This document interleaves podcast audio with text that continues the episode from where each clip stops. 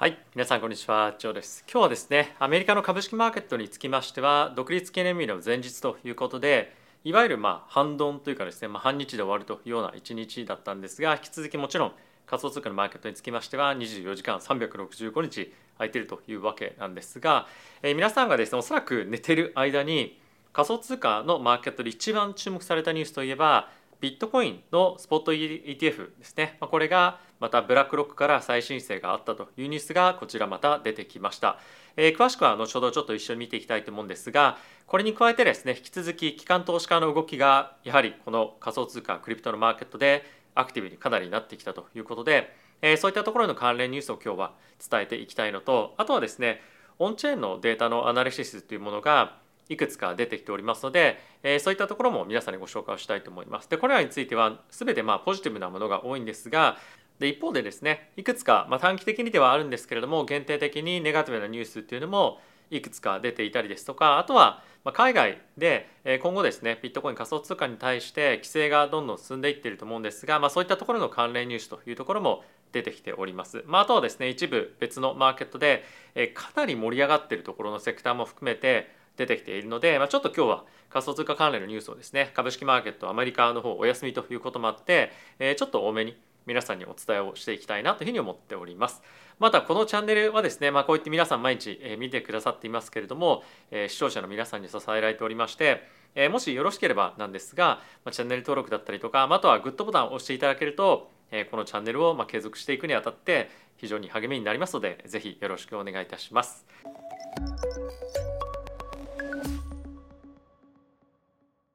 はい、ということでまずはこちらニュースから見ていきましょう。ナスダックがま発表したことなんですけれども、ブラックロックのスポット ETF ですね、6月29日に実はもう再提出をしていましたよというニュースがこちら出てきておりました。で、他の ETF の再申請と同様に、サベイランスパートナーとしてコインベースが今回改めて含められたということが一つ変更点だったということです。で、これはもちろんすごくいいことではある一方で、他の ETF についても同様にサベランスパートナーがコインベースということでじゃあこれってブラックロックの ETF が最初に承認されるわけではないのかなっていうのが一つ心配というかあの疑問点になるところかなというふうに思います。あ、あとはですねこれ以外に SEC が気にしているポイントとしてまだまだビットコインのマーケットにつきましてはマニピュレーションですね、まあ、市場操作というところが結構あるということでそれらをどういうふうに回避していくのかもしくはどういうふうな言い訳をしていくのかっていうところが大きな注目を集めているということで引き続きこの辺りはマーケットとしては注目のポイントにはなってるかと思います。まあ、ただし後ほどチャート見ていきますが、まあ、大きくビットコインもですねこういったニュースに反応して上昇しているということもあるので、まあ、やっぱり一番ブロックブラックロック関係のニュースというところがマーケットが一番注目をしているポイントなんではないかなというふうに思ったりはしております。はい、でまたこれの関連ニュースとして、え見ていきたいのがですねブラックロックのだけではないか、まあ、あの他のスポットビットコイン ETF については、ま、かなり高い確率で、え承認されるんではないかというふうにですねバーンスタインという資産運用会社が、ま、この度、えコメントを出しました。でこれの、まあ、一応理由付けなんですけれども、いろいろとポイントはいくつかあるんですが、まあ、やっぱりもうすでにですねビットコインの先物 ETF が承認をされてますよね。でかつつい先日ビットコインの先物 ETF のレバレッジ版っていうのも承認されてもう取引できるようになってますと。でまあそんな中 SEC の言い分としてはビットコインの先物と現物っていうのはまあ必ずしも値段値動きっていうものはまあ連携してないよっていうようなことを以前も言っていたということなんですけれども、まあ、実際問題ですね SEC がもうすでに承認しているビットコイン先物 ETF についてはビットコインの現物のある意味デリバティブなわけじゃないですか。なので連携してないわけ正直全くないんですよね。ですし、まあ、今の市場環境って例えば企業皆さんが何かビットコインの関連商品をですねネット上で、まあ、もしくはそのナスダックとかで買いたいとすると今は先物 ETF しかないんですよね。で先物 ETF っていうのは運用面という観点で言うと、まあ、コストが現物よりも当然かかると。でもう一個もしあるとすればグレースケールのビットコインのマシンタックですねでこれについては運用費用のコストがかなりたくさんかかるというところと、まあ、あとは流動性がかなり悪いというところもあってもし、ね、あのマーケットでユーザーがですねビットコインの商品買うとすると、まあ、現物の商品を買うよりもコストが高いものだったりとか、まあ、運用が難しいものっていうところが、ほとんどなわけですよ。なので、えー、消費者の保護、まあ、ユーザーの保護という観点でも、やっぱりビットコインの ETF スポット ETF ですね。の承認というのは求められるんじゃないかっていうところと、まあ、あとはですね、まあ、今いろいろといろんなところが、まあ、例えばグレースケールとかが SEC と裁判をしてたりしますけれども、まあ、これ以上の状況の中で SEC がですねもう言い訳っていうのが難しいんじゃないかってことが言われていたりもしますと、まあ、さっき言ったようにもうすでに先物 ETF が承認している中でもう現物ダメですよって言い続けるのっていうのは、まあ、かなり難しくなってきているんじゃないかっていうことが、まあ、やっぱりもう一つの理由でもあったりとかしますね。まあ、やっぱりいずれにせよ今のこの状況の中でもうこれ以上ビットコインのスポット ETF の承認を先延ばしすることはできないんじゃないかっていうような見方が今すごくまた強くなってきています。はい、でまあこれに加えてなんですけれども、まあ、今多くの企業がですねビットコインスポット ETF 承認向けて頑張っていますけれどもビットワイズという会社のですね、まあ、エグゼクティブの方がビットコイン ETF については一番大きくシェアを取る取るところがほとんどのマーケットシェアを取るだろうということでもうみんながですねこぞってやっぱり今一番最初に承認を得たいというようなことをトライしているまあその理由が一つまあ、こういったところにもあるかなというふうに思います。で彼がなぜこういうことを言ってるかというと一つ顕著なのがですね過去に事例としてありまして、えー、スパイダー SDPR のゴールドトラストというですね ETF があるんですけれども、まあ、これがですねもうすでにあの過去の歴史を、まあ、見てみると今回のビットコインの ETF 誰がというよりもまあ勝者がどれぐらい取るかということですね。でここで言ってるのが1番手のゴールド ETF に関しては2番手のところよりもアセットの運用額っていうのがもう倍以上になってると。なので、まあ、やっぱり1番のところ、まあ、もしくは、えー、まあ大手のところがですね、まあ、今回も ETF の運用に関しては、まあ、運用額一番多く取れるんじゃないかということで、まあ、そういったところがいかにまあここにマーケットにとってというかまああの運用会社にとってビジネスの上ですごく重要なのかっていうのが、まあ、こういったところでも分かるのかなというふうに思います。でこうなってくると、まあ、やっぱり SEC としてもアメリカのアメリカのですよ企業の運用会社にこの辺りをですねしっかりと担ってほしいと、まあ、特に1番2番あたりぐらいはアメリカの資産運用会社がやっている ETF っていうところに対して優位をですね、まあ、持ってほしいような、えー、気持ちっていうのもあると思うので例えばここ最近注目を集めているような、まあ、アークのスポット ETF ですねが一番最初に承認されるっていうのはまちょっと可能性として、まあ、ないとは言わないまでもえ難しかったりするのかなというふうに個人的には思っております。はい、でまあこれらのニュースを受けてビットコインどんな感じで動いているかなんですが現在ですねビットコインは3万1300ドル近辺で推移をしております。でこちら週足にはなってしまってますが日足に直すとこんな感じなんですけれども、まあ、ここ最近ですねずっとトライをしている3万1400ドル近辺今ちょうどこのチャートを見ていただけるとえトライしているような形となってますね。で、えまだですねこの上昇が始まり始めてから、まあ、そんなに時間が経ってないのでこの3万1400ドル近辺っていうのをトライしていけてますがここ最近ですねこの辺りをトライしていっても1時間ぐらいしかですねフローが持たなかったりとかっていうのが、まあ、状況として続いているので皆さんが起きたぐらいの時間にまたアジアの時間が始まるじゃないですかなのでここを抜けていく上ではちょうどタイミングとしてはいいのかなというふうに思っています。っていうのもアメリカの方では今日独立記念日ということで、まあ、そんなにフローが、まあ、フローっていうかまああの取引量っていうのがおそらくなかったと思うんですね。でリクイリティもそんなになかった状況の中でこうやってアジアの時間を迎えるということでアジアの人たちがこれに対してどういうふうな反応をするかっていうのは一つ面白いものかなと思います。であともし仕掛けるとしたらえ今日ですねえに関してはビットコインのまあ、ビットコインでアメリカの独立記念日ということもあるのでリクリティ薄くなるので、まあ、上にボーンと抜ける可能性は、まあ、十分あるんじゃないかなと思うので、まあ、結構面白いタイミングでの、えーまあ、こういったいろいろもろもろニュースが出てきたりとか、まあ、仕掛けやすいようなタイミングになっているんじゃないかなというふうに思います。でこんな状況の中ですねイーサについてはま直近高値というところを超えてきているのでいよいよ2000ドルトライするかどうかというところに今来ていますと。でこの辺り見てみるとちょっと最近ですねイーサの方がパフォーマンス良かったりもするのでビットコインに偏りすぎていたフローっていうのがこういったイーサの方にちょっと来てるというのも、まあ、一定程度あるのかなと思います。ただしこのタイミングでビットコインもですね3万1400ドル500ドル近辺というところを抜けてこれるようであれば再度またビットコインの上昇というところに対して資金がですね集まってくる可能性もあるので、まあ、いずれにせよビットコインおよび仮想通貨マーケット市場をですね、まあ、全体的に押し上げていくような今回のこのビットコイン関連の ETF のニュースというところになってくるんじゃないかなというふうに思っております。はい、で今のこのタイミングにつきましてはもうもろにですねビットコインとイーサ主導で上昇しているので、まあ、アルトコインというところに関してはもちろん動いてないわけじゃないんですけれども、まあ、視線というのはですねビットコインイーサというところに集中して向かって向けられているんじゃないかなというふうに思います。でせっかくチャートを見ていったので、えー、オンチェーンのデータですね見ていきたいと思います。でこちら NUPL というもので何かというとビットコインのですね今まだクローズしていない、えー、現存の残っている現物のポジションの、えー、利益とあとは含み含み益と含み損ですねを足したまあ、チャートがですねこの、まあ、カラフルなチャートで描かれているんですがでこの黒の線がですねビットコインの現物の価格になってます。で、えー、今ですねちょっと黄色になってきてますよねこの辺り。でこれがですねブルーのところが、まあ、悲観とかですねキャプチュレーションというふうに言われていてマーケットが本当に打ちひしがれているような状況で、えー、ちょっとこの緑になってくるとまたマーケットが少し戻ってきていてこの黄色になると若干ちょっとポジティブめになってきてるよっていうようなサインでもあるんですけれどもまあ、このタイミングで一旦ですねまたこの黄色の、まあ、ちょっとモーメンタムとしてポジティブになっているような状況に今なってきていると。で前回のタイミングでは一旦ちょっとこの後また緑に戻ってきてはいるんですが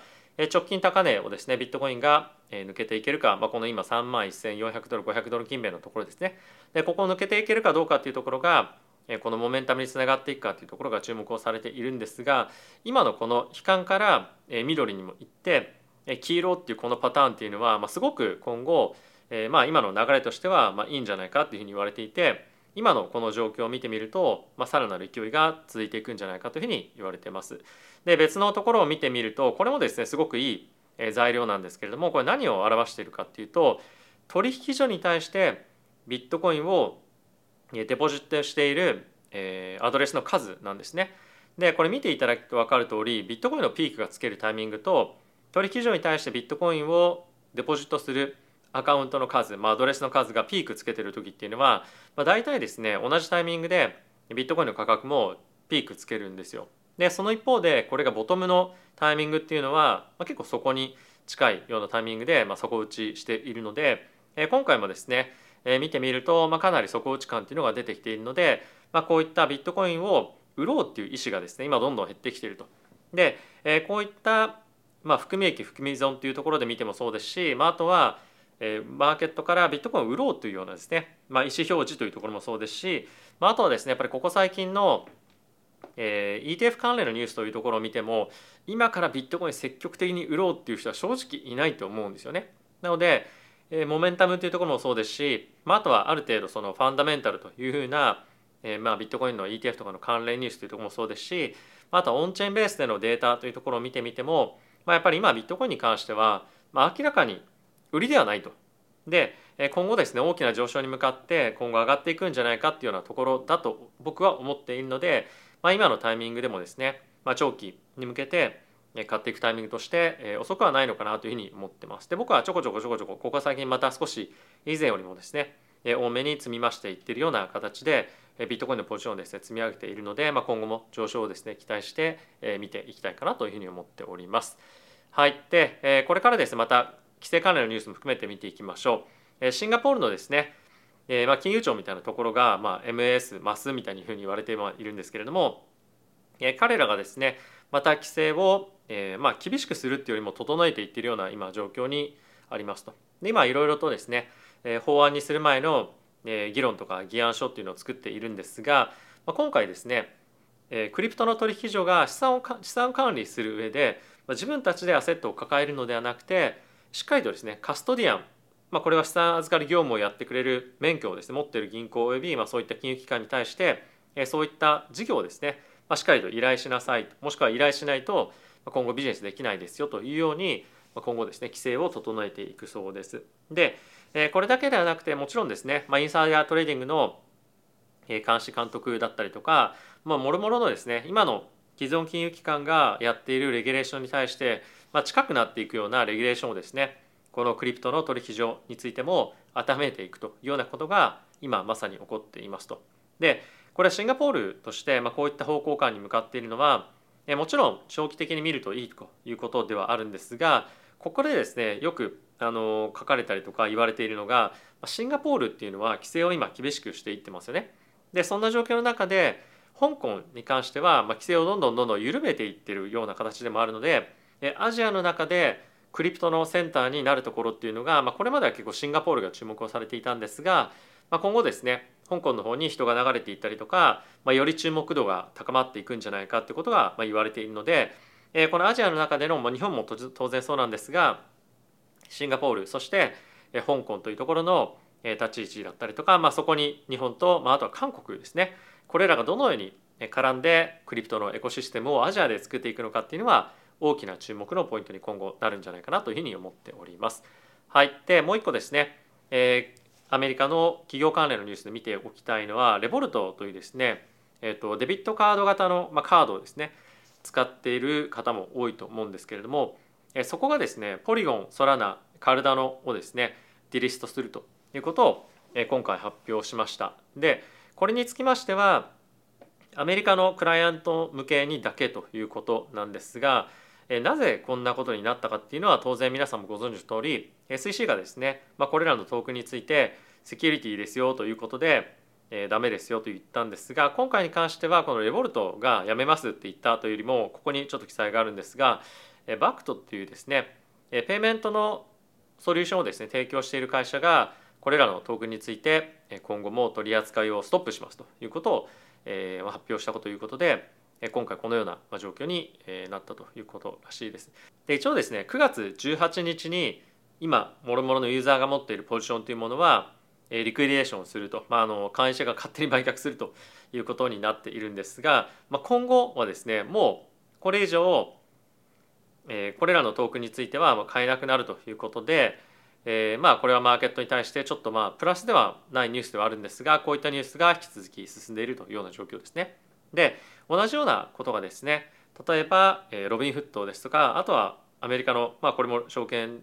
取引所に対してえ免許をですね申請しているところの、まあ、イートロというところがあるんですが、まあ、これらの企業もですねこういったトークンを使わなくなっているので、えポリゴンですとかソラーナそして、まあ、カルダのエーダーですねこれらのトークンに対しての、まあ、買いのプレッシャーっていうのはちょっと入りづらいような状況に、まあ、あるんじゃないかなと思いますし、まあ、あとはこれらの金融機関から、えー、まあ売りがですね、まあ、今後出る可能性もあるので、まあ、この辺りのトークンの、まあ、ちょっと売り圧みたいなところは気をつけておこうおこうかなというか置きたいなというふうに思いますね。はい、でまあこれ以外にもですねえもう一個下落の圧力として注目をしておきたいのが、えオプティミズムアプトス、えエープコインがですねこの7月のタイミングでトークンのリリースがあると、まあ、トークンのリリースっていうのはプロジェクトから、まあ、プロジェクトというかまあプロトコルのスマートコントラクトから、まあ、投資家ですとか、まあ、あとはその運営ですとか、まあ、そういった諸々の関係者に対して、まあ、トークンがですね配分されるというイベントがありますと。でこれによってこの3つのトークンに関しては、まあ、下落圧力が今後来る可能性があるので気をつけてくださいなというような、まあ、ニュースが出ていました。で詳しくはですねこれ一応ザ・ブロックのニュースなので、検索してもろもろ見ていただきたいんですけれども、まあ、一番ですね下落する可能性があるとすると、まあ、エープトークンかなというふうに思ってます。でエープトークンはですね今回の配分、まあ、分配か分配と同じアマウントが前回ですね6月にも配分があったんですけれどもそのタイミングでは約5%ぐらい下落をしているので、まあ、結構配分をされた人たちがですね今後売却をして